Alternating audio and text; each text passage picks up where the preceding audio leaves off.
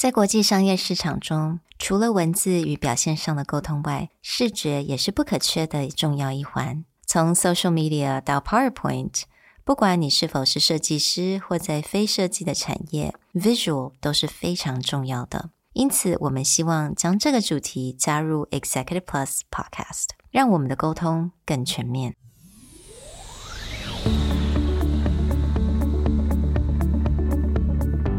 Hello，欢迎来到 Executive Plus 主管与沟通力的 Podcast。I'm Sherry, an educator, certified coach, and style enthusiast.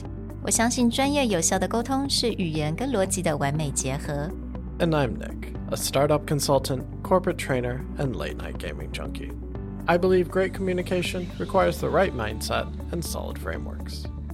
我们希望带给大家职场英语的技能、跨文化沟通技巧与其他能帮助您成为出色领导者的工具。 Join us each week as we share our experience, research, and methodologies to take your communication and language skills from good to great.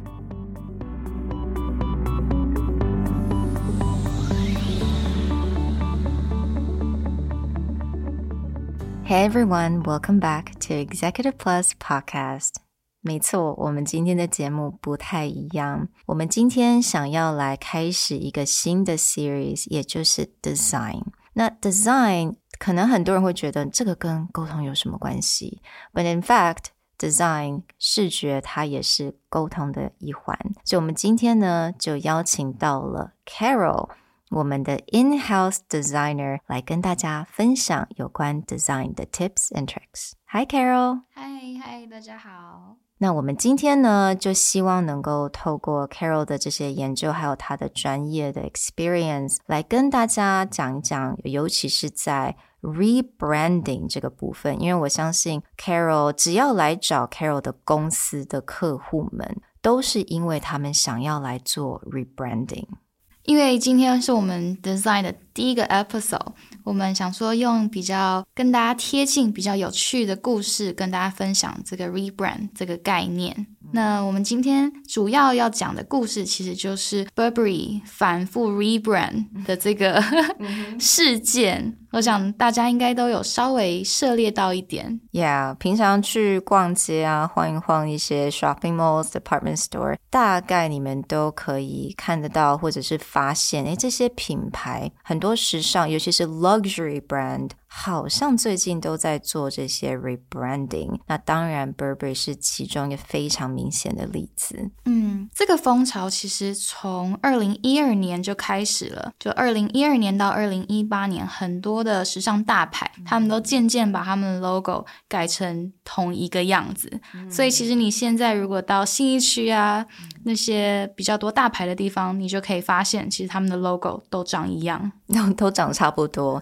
For example, Yves Saint Laurent, Balenciaga, Celine, Berluti, Balmain, Burberry，当然，好像他们的 logo 现在都长得有点类似。可以跟我们带一下说，他们 logo 现在都长大概什么样子啊？讲到这个差异，我们可以先从字体的种类来下手。那不知道 Sherry 对？Serif 还有 Sans Serif 这两种类型的字体有没有一些了解？Absolutely not。但是我知道这两个都是 top choice。当我们要选 fonts 的时候，那个 Dropbox 打开来都会看到这两个。对，我想如果一般不是设计相关的人，可能也不会有知道这两个字体类别有什么差异。那我今天就很简单的来介绍一下。我们说的 serif，它其实是一个历史比较悠久的衬线字体。那它的特色呢，就是它的笔画是明显粗细不一。那它笔画的开端跟结尾都有突出的小尾巴。那大家可以在脑中想象星系名体，这样很传统的字体其实就是一种。那另外，哈利波特里面所看到的字体其实也都是衬线字。大家可以想象那种钢笔书写啊，或是。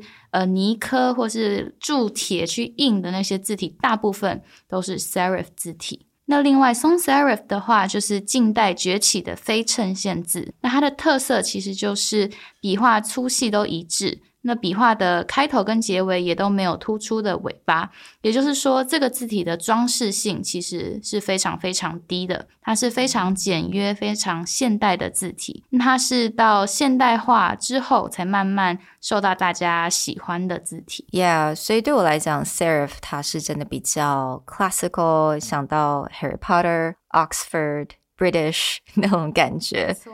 那 Sans Serif 就是蛮刚硬的，就是一种很简约，very simple, very minimalistic。嗯，所以现在看到的大牌使用的 logo 字体，已经大部分都变成 Sans Serif，也就是没有任何装饰，比较像刚刚 Sherry 说的，比较直接、比较刚硬的这个字体。嗯嗯嗯。所以为什么这些品牌要做这样子的改变呢？嗯。其实 rebranding 不是一个很新或是很诡异的事情，因为其实每几年、每可能每五年、十年，很多品牌都会在做 rebranding。那 rebranding 到底是什么呢？它其实就是改变这个公司、这个品牌现有的视觉系统。变成一个新的，去迎合这个市场，还有它的客群。那最重要、最核心的原因就是要 stay relevant。Staying relevant，OK，这个也可能是因为有很多公司或者是 client 来找你做 rebranding 一个很大的原因吧。嗯，没错。通常大家都是可能发现，就是我的现在的 logo 好像。大家没有什么反应，好像是不是没有吸引到我的客群，或是说，呃，我一刚开始就是我随便做的 logo 啦。我现在想要一个，就是真的有审慎思考过，然后有传达出正确讯息的 logo，那大家就会考虑做 rebranding。那有一个很著名、很著名的 rebranding 案件，就是 Nike。嗯，Sherry 知道 Nike 以前其实不叫 Nike 吗？No idea. What was their name before? 它以前其实叫 Blue Ribbon Sports，天哪！而且它的 logo 也长得完全不一样。Was it a ribbon? I would say that's a very successful branding. I know，因为现在只要讲到 Nike，那个勾勾就会浮现在大家脑海里。Yeah, so 那我们就来讲到我们今天的主角好了，Burberry，它真的是太特别了。 我讲到 Burberry，现在大家浮现出来的应该都是那种比较 classic Burberry，但是它中间的有很多的转变，一直到最近又有一个大转变。So Carol, what did you find so far about the rebranding history of Burberry? 嗯，我想就是我跟 Sherry 都有参与在这其中，嗯、对，因为我们都非常喜欢这个牌子。那对我来说的话，它是我从小。 算是最憧憬的牌子之一，因为它就是都会出一些就非常经典的格纹的，像披风啊，嗯、或是风衣啊，然后非常非常的皇室贵族感。嗯，对，那这这应该是我那一辈，或者说可能大家对 Burberry 一刚开始既定的印象。嗯非常的经典的，那它确实也是跟在英国也是跟英伦的皇室画上等号的，嗯、所以它的地位其实非常非常高。那他决定在二零一八年奔向一个奔向 对奔向这个现代化的风潮呢，其实。让网络上很多人还有他的粉丝都是哀嚎一片，大家都非常非常不看好这个转变。嗯嗯嗯，他那个时候做的改变不只是他的 logo，it's everything，right？including 他的包包的 design，包包的 buckle，他连他的那个 plaid 经典的 plaid 那个 pattern 好像也做了一点点调整。他甚至把他的战马 logo 都直接消除掉了。Yeah, yeah, I remember 看到还蛮让我伤心的，就是啊，My Burberry, where is my Burberry? I know. Yeah，我跟 Sherry 在办公室就是崩溃了，真的很难过，但很有趣啊，他又回来了。因为二零一八年的那一次 rebranding 可以说是 Burberry 完全抛弃了原本的自己。对，直到非常近的今年一月。他们的新上任的设计师 Daniel Lee 终于又把这个跟大家都长得一样的黑体 logo 改回了他们很久以前使用的战马图腾跟衬线字 Burberry。他们又找回了他们经典英伦的风格。So despite all the negative reviews on that very modern take on the rebranding，你觉得还有什么其他因素让他们决定重回？ 他们之前的这个 brand image？从比较现实面来讲好了，我觉得二零一八年他们的 rebranding 其实并不成功，因为就数字上来看，他们经过 rebranding 之后的未来的几年，全球的营业额都持续的在下降。这个时期是很多 luxury brand 在一飞冲天的时候，因为大家不能出去旅游，就会把这些钱全部花来买这些奢侈品，所以相较起来，他们其实做得非常非常不好。Yeah, exactly. 这个时候，尤其是 COVID 的这几年，好像 Chanel、Hermes 他们反而 revenue 非常的漂亮，但是 Burberry not the same。所以他们在 sales 上面呢，其实的冲击也蛮大的。就这一点，我觉得 TFR 它是一个专业评论时尚产业的一个媒体，他提出的论点其实非常有趣。他就说，二零一八年 Burberry 为什么要就是抛下自己所有的一切 re brand 变成一个跟大家都长一样的牌子，其实他用一个 party 来比喻，因为近几年其实大家的穿着都是越来越休闲。以前大家穿的西装啊、风衣啊、马甲，其实现代人几乎都不会再穿了。那近几年最流行、最流行的就是 lounge wear，也就是一整套的休闲运动、一整套的瑜伽装，这个变成时尚的代名词。那为了让自己的品牌跟这些他们之后可能想要推出或是潮的方向这个风格一致，它势必要做一些取舍，要把这些经典啊、复杂的元素全部抛弃掉。那因为其他很多牌子都已经这样做了，就像一个派对好了，受邀来的大牌的代言人，全部的人都穿得很 casual，就只有 Burberry 一身的西装，一身的风衣，就是西装笔挺的。那他或许以前会被称为绅士，被称为经典，但全场，但当全场只有他一个人这么做的时候，他可能就显得过气了，显得老气了。所以在那个时候，他或许会觉得。非常非常需要很快的加入这一波时尚，免得就被淘汰。嗯嗯嗯，Yeah，我能够了解那种感觉。我相信有很多的品牌在做 rebranding 的时候，也是那种很急吧，就是一种 Oh my God，我会不会过期了？Right？Am I going to be out of fashion anytime soon? I gotta catch up. I gotta attract the young generation. 但是当然啦。那你你觉得为什么他现在又重回他的 roots，又回去他这个本身的 brand？Is it because they don't care to be the uncool person in the party anymore？ 我觉得其实不是这样的，因为就像我说的，就是每一个视觉其实它都有它的形象，它传达的意义。那就像我们可以想象，Burberry 它其实成熟的绅士是它这个品牌的形象。但当这个绅士都穿着一些不合他的衣服，他穿着垮裤，他穿着很大的白色 T 恤，你可以想象他跟他的客群有多么的不舒服，有多么的感到负担。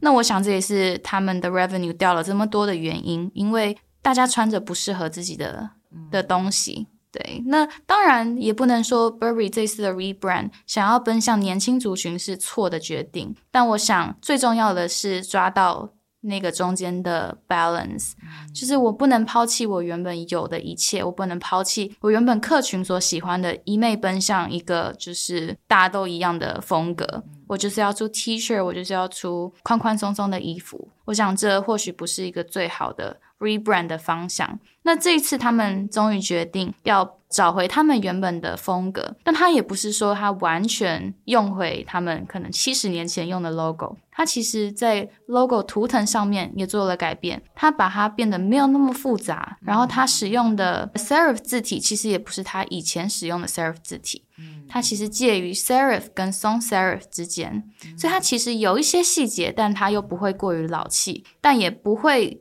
看不出来跟大家的差异，所以我觉得这是一个很成功，而且也终于听到自己客群心声的一个决定。Yeah，还蛮令人期待的。他在 design 跟他的产品上面的设计有什么样子的改变。那好，那我觉得今天到这个地方啊，我们来给大家一些简单的 take away。如果您是主管，你希望能够做一个 rebranding，不管是一个小规模的，还是甚至是整个公司大规模的 rebranding，我们应该要注意一些什么呢？就一个执行者、一个 designer 的角度，我觉得对 brand rebranding 这件事情最重要的是它急不得，而且它也不是。一时的可能情绪或是一时的心急我就可以马上做的，因为它视觉传达出去的东西不只是 logo 颜色，它传达的其实是它背后的 core message 或是这个品牌的 value。嗯，所以当视觉跟传达的价值不一的时候，其实它就会产生这种非常不平衡的展现。对，所以我觉得对于 rebranding 这件事情，就是他甚至花了半年、一年。都会是一个可以接受的期间。Oh. 那另外，我觉得很重要的就是真的要了解你的客群，然后就是了解未来这个品牌的风格走向，我觉得是最重要的。没有错，我觉得真的也不要忘记你的 core customer 到底是谁。虽然可能你想要吸引一群新的 customer，but if you forget about your loyal customer，it's really a pity。那我相信可能 Burberry 也学到了这个教训，right？Yeah，so。Hopefully，从今天的这个 analysis on the rebranding and branding and rebranding of Burberry，一直到我们可能在 rebranding 上面，在这种沟通或设计的这种沟通上面该注意什么，希望能够带给大家一些小小的启发。So hope you guys like our episode today。那如果大家喜欢这样的内容的话，请告诉我们，我们就会继续准备更多更深入的设计相关的分析还有资讯。 那所有跟刚刚提到的一些 visual 啊，你想要看一下，所以到底 What do you mean by all the logos look the same now? They all look the same. 我们有所有的 visual 都会在 handouts 当中，so you can go ahead to the show notes and click on the link. Thank you guys for listening, and I'll talk to you guys next time. Bye. Bye.